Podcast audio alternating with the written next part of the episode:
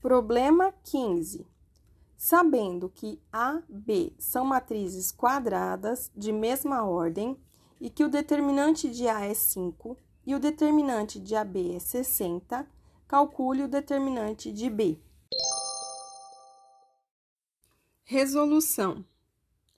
Pelo teorema de Binet, temos que o determinante de AB é igual ao determinante de A vezes o determinante de B. Logo, 60 é igual a 5 vezes determinante de B. Então, o determinante de B é igual a 12, pois 60 dividido por 5, 12.